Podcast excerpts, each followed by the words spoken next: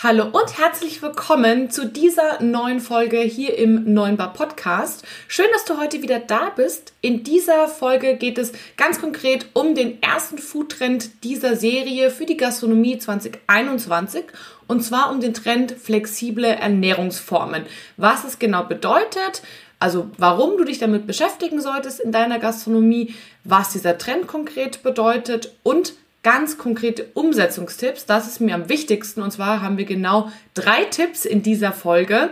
Die erfährst du heute alle hier in dieser Folge bei mir. Schön, dass du da bist.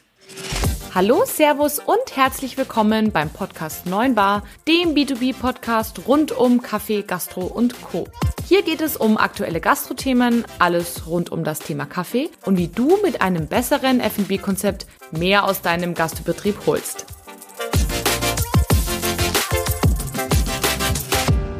Du heute wieder eingeschaltet hast. Mein Name ist Kathi Rittinger. Ich bin Kaffeemaschinen-Expertin für die Gastronomie und in dieser Serie rund um das Thema Foodtrends für die Gastronomie 2021 möchte ich euch abseits von dem Thema Kaffee kleiner Hinweis, vielleicht kommt auch ein kleines Thema rund um ähm, den Kaffee, um die Kaffeetrends, möchte ich euch gerne Hinweise geben in die Foodtrends für die Gastro 2021. Das hier ist jetzt der erste Teil.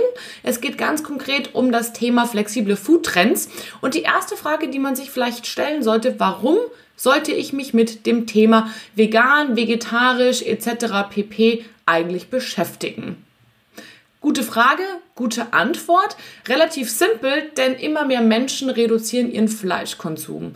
Ich sehe das vor allem sehr stark in meiner Generation, aber auch viele der älteren Generationen, so ich sage jetzt mal 50 plus, beginnen wieder damit, ihren Fleischkonsum deutlich zu reduzieren. Laut einer Forsa-Umfrage geht es tatsächlich so weit, dass 60 Prozent der Deutschen, also über die Hälfte, sagen, sie möchten sich an mehr als drei Tagen die Woche fleischfrei ernähren oder zumindest reduzieren. Aber die meisten haben gesagt fleischfrei und das ist ein spannender Punkt für die Gastronomie, denn Fakt ist, dass es dann rund, wenn man mal Pi mal Daumen rechnet, 42 Millionen Tagesgäste sind, die man quasi dann fleischfrei verköstigen kann oder sollte. Was heißt das jetzt konkret? Lass uns einmal so ein bisschen in die Prognose für die nächsten Jahre schauen. Also egal ob man jetzt mal in Jahren oder Monaten zählt, das ist jetzt erstmal wurscht für diese, für diese Folge hier. Fakt ist, der Fleischkonsum wird sich in den nächsten Jahren auf jeden Fall reduzieren. Das ist Fakt, das haben wir gerade gehört und das wird euch auf jeden Fall betreffen. Das bedeutet aber auch im Umkehrschluss, dass wenn Fleisch wegfällt, muss ja irgendwas anderes auf den Teller. Das bedeutet, es wird mehr Gemüse gegessen, mehr Saaten, mehr Getreide, also mehr andere Lebensmittel. Und damit muss man sich natürlich beschäftigen. Ich glaube allerdings nicht, dass es Sinn macht, Flexitarier, so nennt man die Menschen, die quasi nicht standardmäßig nur vegan oder nur vegetarisch essen, sondern eben gemischt, also auch mal Fleisch und auch mal Fisch, dass man die abspeisen sollte, wie ich es leider ganz oft sehe, mit einer Gemüseplatte leicht gedämpft oder so, alternativ noch mit einem Spiegelei für die Vegetarier. Das, glaube ich, macht keinen Spaß, denn Flexitarier wollen auch Freude am Essen haben und das ist eine gedämpfte Gemüseplatte definitiv nicht. Wenn ihr also da Gas geben wollt, solltet ihr definitiv anfangen mit kreativer, vegetarisch-veganer Küche, euch ein bisschen was einfallen lassen und ich verspreche euch, es ist nicht so schwer, wie es jetzt vielleicht klingt. Die Ernährung, also flexitarisch, schließt Fleisch nicht grundsätzlich aus. Man sollte aber dennoch sozusagen das Fleisch aus dem Fokus rausrücken. Das ist gar nicht so einfach für viele, sich vorzustellen, denn Fleisch stellt in unserer, ich sage jetzt mal deutschen Ernährungsform sehr häufig einfach den Hauptbestandteil einer Mahlzeit ähm, dar. Wenn man jetzt überlegt, so was ist ein klassisches deutsches Gericht, ich sage jetzt mal Schnitzel, Rouladen, Schweinebraten, Rinderbraten, ne? da ist immer das Fleisch als Bestand, als Hauptbestandteil und die Beilagen so ein bisschen außenrum. Und davon muss man sich ein Stück weit lösen, denn ansonsten wird es etwas schwierig, kreativ zu werden. Also rutscht das Fleisch so ein bisschen mal aus dem, aus dem Fokus raus und setzt es eher an den Rand oder ganz raus vom Teller und guckt, wie ihr zusätzlich Proteine sozusagen reinbekommt. Ähm, werft einen liebevollen Blick auf das Thema Gemüse. Wie kann man Gemüse kreativer und schöner gestalten? Ja, und Natürlich alle anderen wichtigen Bestandteile wie Fette und Co. sollte man natürlich nicht vernachlässigen, aber da kommen wir gleich nochmal drauf. Was bedeutet also dieser Trend ganz konkret für euch? Ganz konkret bedeutet das, dass euch in der Zukunft eine andere Zielgruppe über den Weg laufen wird. Also, wir haben die sogenannten Flexitarier, das sind die sozusagen, die alles essen, aber Fleisch reduzieren wollen oder eben eher in hochwertiger Qualität konsumieren wollen. Dann haben wir die Vegetarier. Wer nicht weiß, was ein Vegetarier konkret ist, ich weiß, man kann da leicht durcheinander kommen. Vegetarier sind die Menschen, die sagen, ich möchte überhaupt ähm, kein Fleisch mehr konsumieren, also gar nicht. Meistens auch kein Fisch. Wenn sie noch Fisch essen, sind es die Pesketarier. Und dann haben wir noch die Veganer, die einfach sagen, ich möchte überhaupt gar keine tierischen Produkte mehr konsumieren. Also auch kein Ei, auch nicht in Nudeln, wenn die da quasi, wenn das Ei da schon drin ist, kein Käse, kein Honig, also auch da aufpassen und eben kein Fleisch, keine Milch, also nichts mehr vom Tier. Das sind sozusagen die Zielgruppen, die eben vermehrt auf euch äh, treffen werden. Neben dem klassischen Ich esse alles und ähm, egal wann und egal wie Menschen. Und ähm, genau, das Ganze kann man jeweils umsetzen, indem man halt sich einfach an Lebensmitteln orientiert, die in die jeweilige Zielgruppe passen. Also quasi beim Veganer hauptsächlich eben Gemüse, Getreide ähm, und Fette. Beim Vegetarier kann man noch ein paar tierische Produkte eben dazu addieren, wie zum Beispiel Ei oder Milch. Und beim Flexitarier eben alles, aber Fleisch in einer kleineren Portion. Das Ganze kann man aber auch tatsächlich mit den sogenannten ähm, Beyond Food noch kombinieren. Beyond Food ist quasi, mm, wie soll ich das erklären? Lebensmittelersetzende Produkte, also sprich, klingt irgendwie so ein bisschen schräg. Alles, ähm, ja, was vorher aus Fleisch oder Milch oder Ei war, wird jetzt quasi ersetzt durch ein Beyond Food. Also zum Beispiel, jeder kennt es wahrscheinlich, ähm, Sojamilch statt Kuhmilch, ähm, ein Beyond Burger statt einem normalen Burger Patty und so weiter. Also da könnt ihr auch zurück drauf greifen, kommen wir aber gleich noch zu. Bevor wir jetzt gleich in die konkrete Praxisumsetzung gehen, vielleicht noch ein kurzer Hinweis von mir. Ich persönlich glaube nicht, ganz ehrlich, dass sich vegan, vegetarisch zu 100% umsetzen wird. Also das kann ich mir einfach nicht vorstellen, dass sich jeder dran hält, gerade wenn ich mir so die ländlichen Regionen anschaue, wo es einfach ganz häufig auch noch so ist, dass viele Menschen einfach sagen, Fleisch gehört für mich ähm, ja zu einer Mahlzeit mit dazu. Aber der ganz bewusste Umgang mit im Flexitariern, darauf sollte man eben achten. Und wie ich es vorher so schön schon formuliert habe, dem ähm, Pflanzlichen einen kleinen, liebevolleren Blick zuwerfen und den einfach auch ja, dieses Pflanzliche einfach stärker in der eigenen Speisekarte vertreten. Ich bin mir 100% sicher, dass das auch kein kurzfristiger Trend ist, sondern dass das ganz klar langfristig ähm, ja, uns begleiten wird und sich wahrscheinlich sogar auch noch verstärken wird. So, kommen wir zu den Umsetzungstipps, die ganz konkret für euch in der Gastronomie gut funktionieren. Tipp Nummer 1, Plant-Based Food, also pflanzenbasierte Kost, die in den Weg auf eure Speisekarte findet. Was heißt es ganz konkret? Plant-Based ist nichts anderes als quasi eine Gerichtform, bei dem den größten Teil des Gerichts Pflanzen, also Gemüse, Obst, ähm, Getreide, Saaten und Fette ausmachen und Fleisch und Fisch eher eine optionale Möglichkeit ist oder nur ein sehr kleiner Teil eures Gerichts ausmacht. Mhm. Ganz einfach gesagt, aktiv tauscht man Fleisch und Fisch gegen kreative, vegane oder vegetarische Küche aus. Das ist ganz wichtig. Ich betone dieses Kreativ immer so gerne. Das mag wahrscheinlich wahnsinnig kompliziert klingen, aber so kompliziert ist es an sich gar nicht. Nur was ich damit nicht meine, ist zu sagen, hey, ich mache einfach diese gedämpfte Gemüseplatte, die ich schon angesprochen habe, die ich leider auch ganz, ganz oft in der Gastronomie finde, wo ich dann als Add-on gnädigerweise vielleicht noch ein Spiegelei oder ein paar Hühnerfiletstreifen drauf finde. Das meine ich nicht genauso wenig wie einen gemischten Salat, halt dann ohne Ei. Das ist für mich einfach nur weglassen, aber nicht austauschen. Und Vegetarier und Veganer können super gesund übrigens dann auch die Flexitarier, die das dann nicht mehr essen, super gesund leben. Allerdings funktioniert es nicht, wenn man einfach nur Dinge weglässt. Veganer, Vegetarier brauchen auch eben eine Eiweißquelle, eine gesunde ähm, Fettquelle. Und wenn ihr einfach nur Sachen weglasst, begeistert ihr sie nur auf der anderen Seite nicht, sondern ja, es ist auch einfach nicht gesund. Deswegen ganz wichtig, aktiv, kreativ tätig werden, Dinge austauschen, anstatt eben einfach nur Dinge wegzulassen. Das ist ganz, ganz wichtig, wenn ihr Produkte oder Speisen auf eure Karte aufnehmt. Spannende Frage, wer macht das schon? Ich lese die Namen einmal kurz vor, weil ähm, es ist ähm, teilweise ausländische Namen und da muss ich ein bisschen ähm, spicken. Und zwar ganz bekannte Köche wie zum Beispiel Alain Passat aus Paris. Kennt ihr vielleicht? Ähm, verlinke ich euch auf jeden Fall nochmal in den Show Notes. Heinz Reitbauer aus Wien, auf jeden Fall sehr bekannt. Pietro Lehmann, der hat in Mailand tatsächlich einen Stern in seiner Küche. Richtig cool, verlinke ich euch auch. Stefan Henschel aus dem Cookies and Cream in Berlin. Liebe Grüße an die deutschen Kollegen im Norden. Sehr, sehr cool. Kann ich euch nur empfehlen. Ähm, verlinke ich euch natürlich auch wie alle anderen. Und ähm, auch sehr interessant, Nico Rittenau, der hat zum Beispiel mit Peter Pane einen veganen Burger auf den Markt gebracht und den gibt's spannenderweise jetzt gerade auch zum Probieren. Also wenn ihr Peter Pane bei euch in der Nähe habt, kann man auch liefern äh, lassen, soweit ich weiß, oder abholen.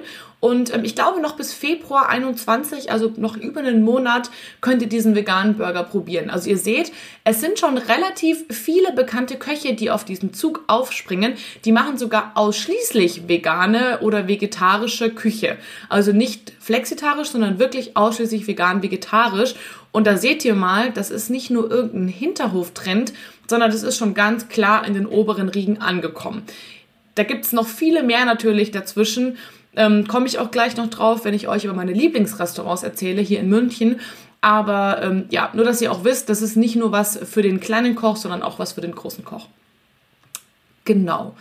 Ähm, kommen wir nochmal zur genaueren Erklärung, wie man Plant-Based Gerichte zusammenbaut. Am Ende des Tages kann man super kreativ werden. Man kann Gemüse aussuchen, Kräuter, Hülsenfrüchte sind ein richtig wichtiges Thema, wenn es um das Thema äh, Proteine eben geht für die Flexitarier, die Veganer und die Vegetarier. Und natürlich jede Menge Getreidearten. Wenn man da natürlich noch ein bisschen spielen möchte, vergesst nicht die glutenfreie Getreidearten. Damit kann man sich dann gleich noch das glutenfreie Label auf die Speisekarte ähm, pappen. Und das Ganze sollte man eben kreativ kombinieren. Ähm, was ich noch ganz cool finde, sind ähm, saisonale Geschichten. Also das kann man immer gut einbauen. Also wenn ihr gerade irgendwie unkreativ seid und sagt, Mensch, ich habe jetzt irgendwie schon das fünfte Mal äh, eine Gemüsepfanne mit Reis, guckt doch mal, was ist denn jetzt gerade so saisonal Trend. Das hilft auf jeden Fall ähm, total dabei, ähm, ja, was Spannendes Neues zusammenzubauen. Mm, genau was man immer gut machen kann, auch mal so ein bisschen zu gucken, was sind denn gerade Trendprodukte. Also ähm, das erkennt man meistens daran, dass es ja in diesen ganzen Bowls und so weiter und so fort drin ist. Das kann man immer ganz gut verwenden. Da einfach ein bisschen Inspiration holen. Da nehme ich euch aber gleich noch mit auf eine kleine Inspirationsreise. Mm, es ist eigentlich gar nicht so kompliziert, wie es klingt. Klingt vielleicht ein bisschen ähm, schwierig und wenn man das noch nicht so oft gemacht hat, dann ähm, ja, denkt man sich erstmal, oh Gott, was soll ich jetzt auf meinen Teller packen? Ich habe aber ein bisschen Inspiration für euch dabei für ein Gericht. Zum Beispiel ähm, habe ich letztens erst bei einem Gastronom abgeholt, einen sogenannten Wintersalat. Das ist jetzt ja gerade Winter. Der war aus äh, Grünkohl hauptsächlich gemacht, hatte dann noch so Sachen drin wie äh, Mandarinen, Orangen. Der hatte noch so ein paar angeröstete Kerne drauf. Die waren super lecker, weil die dem Ganzen so ein bisschen was Knackiges ähm, gegeben haben. Natürlich gesunde Fette, Oliven Olivenöl war drin und ähm, man konnte eben auch rote Beete, glaube ich, genau, rote Beete waren und so, ähm, ja, wie Art Ofengemüse, da waren so Karotten, also alles, was aus der Erde sozusagen kommt, waren drin. Gesunde Fette, wie ich gerade schon gesagt habe, eben aus Olivenöl. Und für die, die eben quasi flexitarisch unterwegs waren, also eben nicht auf, ja, nur Gemüse setzen wollten, die hatten die Möglichkeit, sich noch einen Ziegenkäse dazu zu bestellen oder eben Rinderfilet aus nachhaltiger Haltung. Das ist jetzt zum Beispiel so ein ja, ganz klassisches ähm, Gericht. Das war ähm, perfekt, finde ich, gemacht, weil es A für alle Kategorien was dabei hatte und B für den Gastronom war super, weil man eben auch keinen kein Müll hatte, weil es ja immer das gleiche Gericht war und es gab nur Add-ons. Und diese Add-ons sind für euch auch nochmal eine super Möglichkeit, ja, zusätzlich Geld zu verdienen, ne? weil die waren natürlich nicht gratis, sondern die musste man natürlich bezahlen. Super fair, also auch vom preislichen her. Plus es war eben super attraktiv, weil es eben für jeden was dabei war und man eben ja, noch Geld verdienen konnte damit.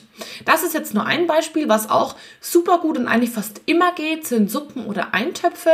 Man nehme einfach das saisonale Gemüse, was es gerade gibt, schnipsels, püriers ähm, oder äh, ja, lass es, ähm, lass es in großen Stücken, kochen einen Eintopf draus, super mit Würstchen drin oder eben auch nicht.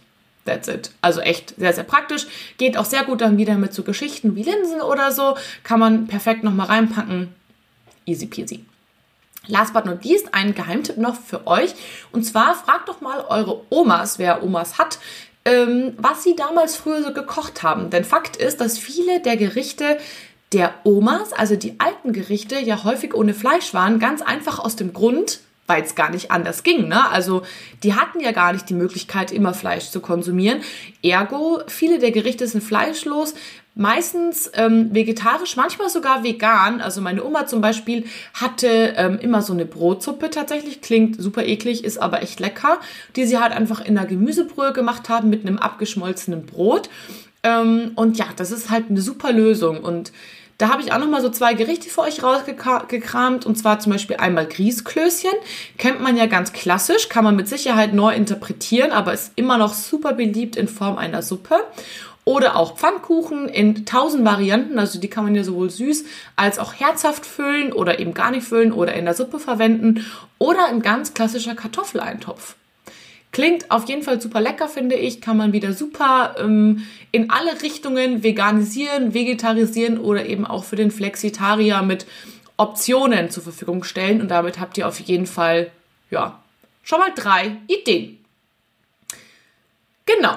Wer sich jetzt fragt, wo kann ich mir noch mehr ja, Trends herholen oder wo kann ich mir noch mehr Inspiration für vor allem diesen Trend herholen? Da habe ich auch wieder drei Ideen für euch. Und zwar Punkt Nummer eins, sucht nach Foodbloggern in der jeweiligen Kategorie. Also ich glaube, es ist einfacher, nach vegetarisch-veganen Foodbloggern zu suchen. Einfach allein aus dem Grund, ähm, flexitarisch, also eine Fleischoption kann man immer ergänzen. Das ist nicht so wahnsinnig schwierig. Also sucht am besten nach veganen Optionen und quasi addiert einfach nur vegetarische oder eben dann flexitarische Gerichte oder eben Zusatzoptionen on top. Mein Favorit ist zum Beispiel ähm, Beautifully Ella verlinke ich euch auf jeden Fall nochmal in den Kommentaren. Und ich habe eine super coole Liste gefunden ähm, von Mitvergnügen. Das kennt ihr vielleicht sogar, verlinke ich auch nochmal. Da sind, ich glaube, zehn oder elf, ich müsste ich jetzt lügen, ähm, Food-Blogs auf YouTube drauf, wo ihr euch nochmal ganz konkret informieren könnt, was gerade Trend ist in der jeweiligen vegetarisch-veganen Küche. Da ist auf jeden Fall jede Menge Inspiration für jeden Typ Koch da draußen mit dabei. Das ist so eine Möglichkeit. Dann könnt ihr euch ähm, einmal in eurer Stadt so ein bisschen umschauen. Und zwar, was gibt's denn da für vegane, vegetarische Restaurants? Wenn ihr jetzt nicht gerade in einer super kleinen Stadt unterwegs seid, wird's da auf jeden Fall welche geben. Ansonsten geht einfach in die nächst größere Stadt.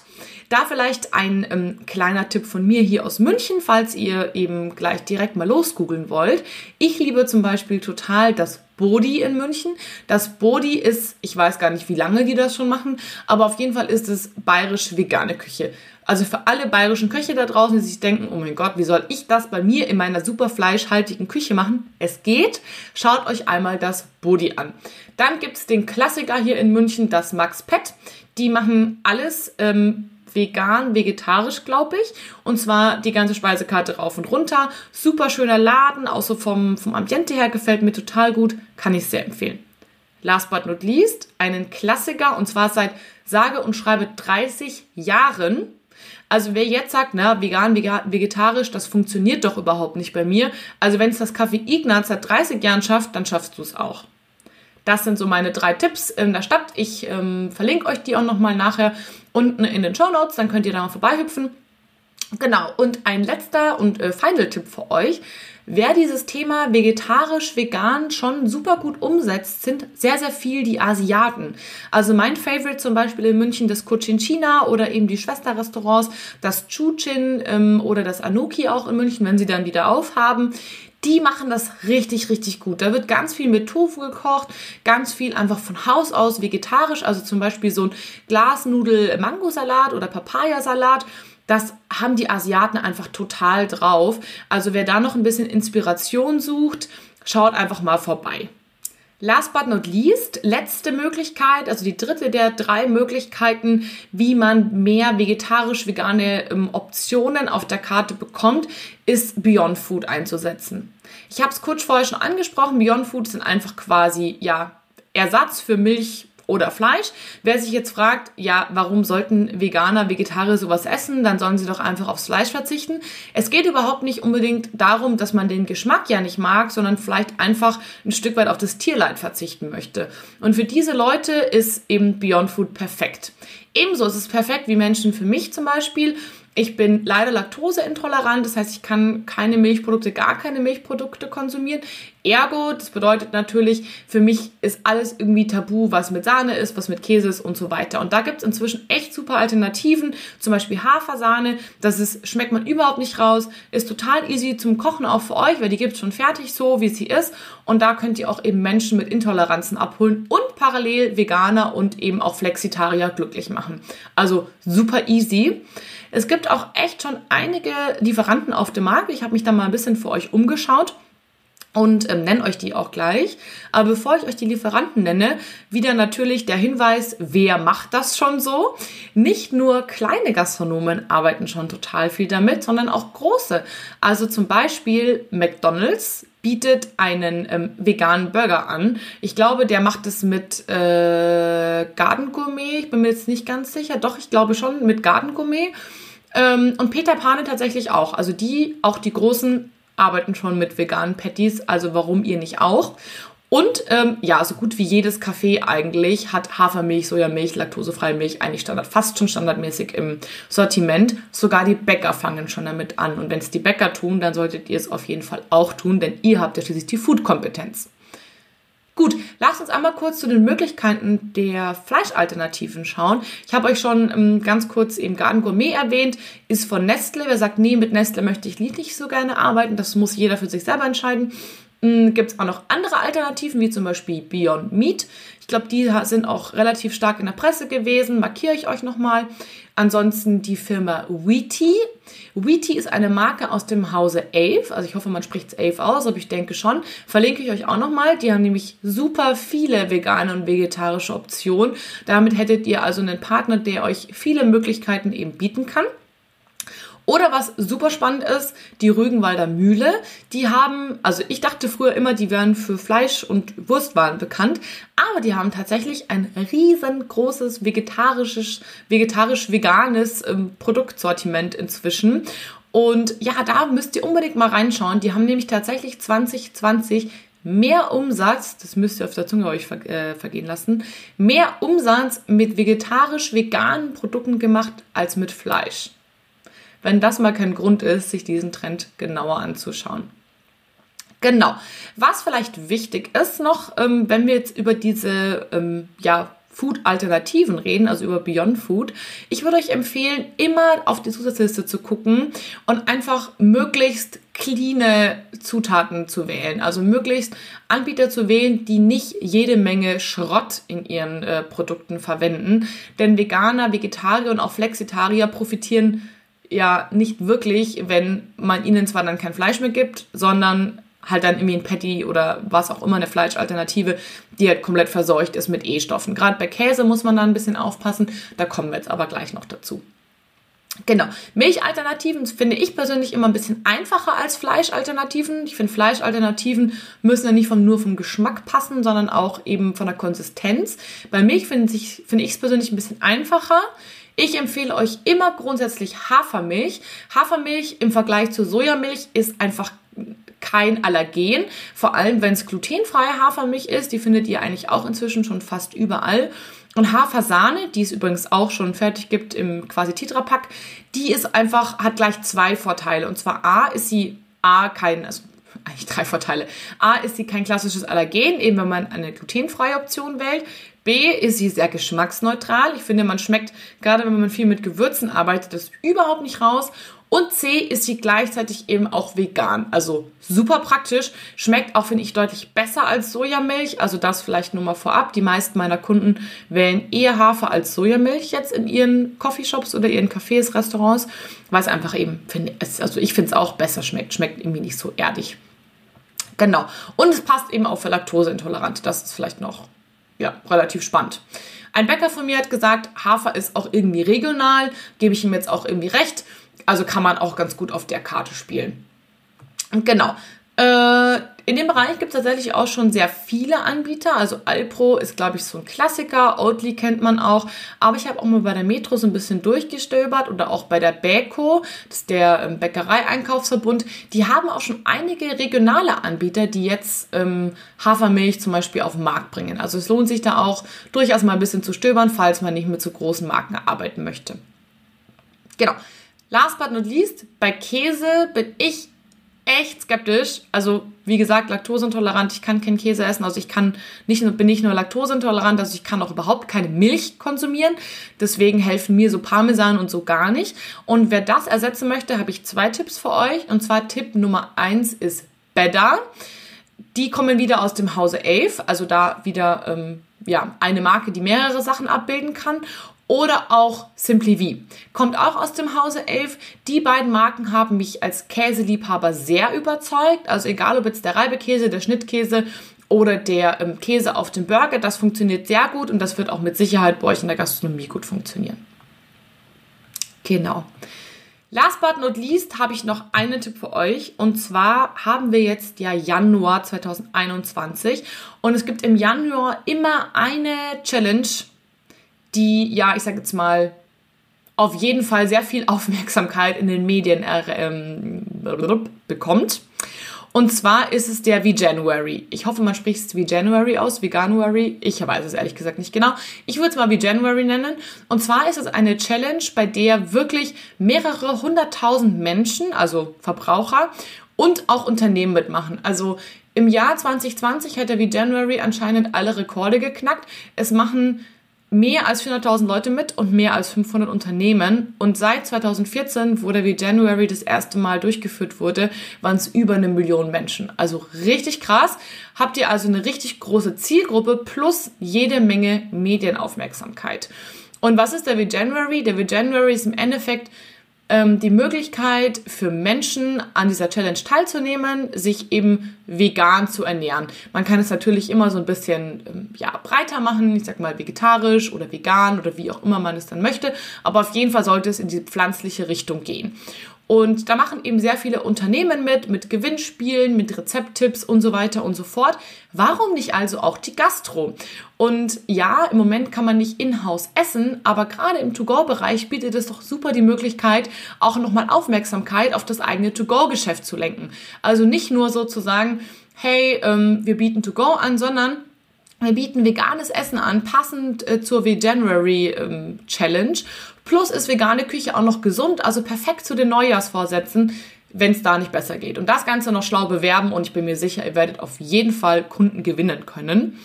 Und ähm, ja, gerade eben durch diese Medienaufmerksamkeit auch. Ich würde euch auf jeden Fall den Tipp geben, da auf diesen Zug jetzt noch aufzuspringen. Es ist noch nicht zu spät. Ihr habt noch ein bisschen Zeit bis Ende Januar. Und ähm, genau, wie könnt ihr das machen? Im Endeffekt würde ich mal die eigene Speisekarte ein bisschen durchforsten und gucken, was habe ich da für Gerichte? Habe ich vielleicht schon vegetarisch-vegane Gerichte, die gut gehen? Wenn ja, sind die auf jeden Fall gesaved. Dann würde ich mal auf meine Speisekarte gucken, was sind die Favorites meiner Gäste. Also was bestellen die Leute am meisten?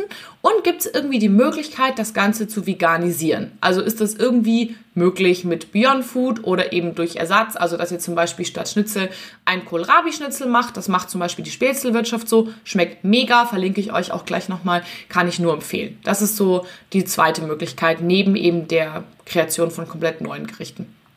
Was ähm, gut funktioniert. Das ist so ein bisschen mein Tipp.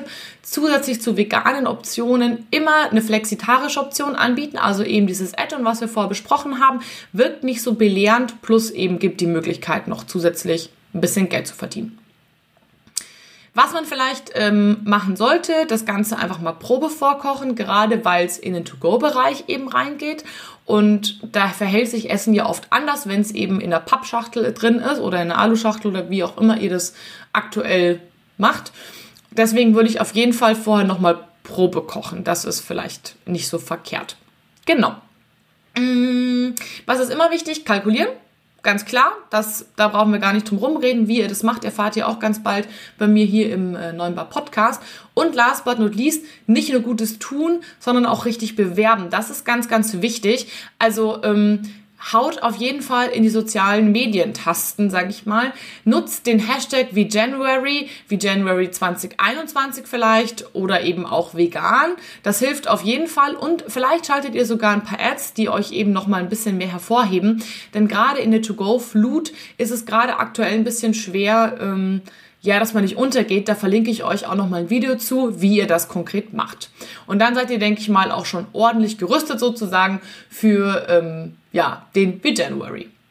Kleiner Bonus noch, wenn ihr sozusagen an dem January teilnehmt und da ein bisschen Feedback einholt. Also wie habt, hat euch, ähm, liebe Gäste, die vegane, vegetarische Karte gefallen? Dann ist es natürlich doppelt gut, weil diese Gerichte könnt ihr natürlich auch langfristig als ja Bonusgericht oder auch als Tageskartengericht, wie auch immer, in eure Speisekarte mit aufnehmen und habt dann quasi gleich nochmal gewonnen. Also zwei in eins sozusagen. Fazit zu diesem Video, zu dieser Folge heute. Am Ende des Tages, glaube ich, kann man festhalten, dass flexible Ernährungsformen immer mehr werden, immer stärker werden in verschiedenen Stufen und Fakt ist, dass sie wahrscheinlich nicht mehr gehen werden. Ganz im Gegenteil, sie werden sich eher verstärken. Und deshalb ist es ganz, ganz wichtig, sich mit diesem Trend zu beschäftigen. Ich bin mir auch 100% sicher, dass es nicht nur die eine Form gibt, wie man das macht.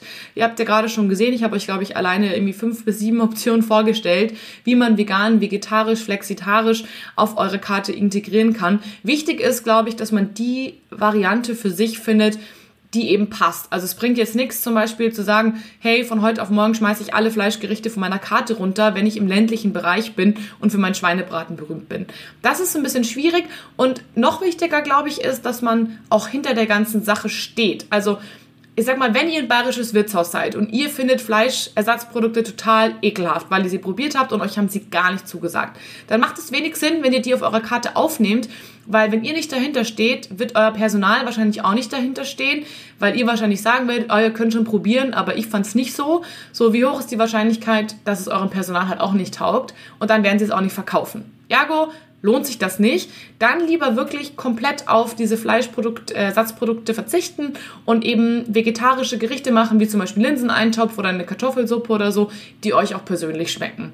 Denn am Ende des Tages muss es verkauft werden, ansonsten bringt es euch keinen Mehrwert und deshalb müsst ihr selbst dahinter stehen.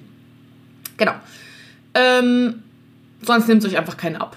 Das ist, glaube ich, Fakt.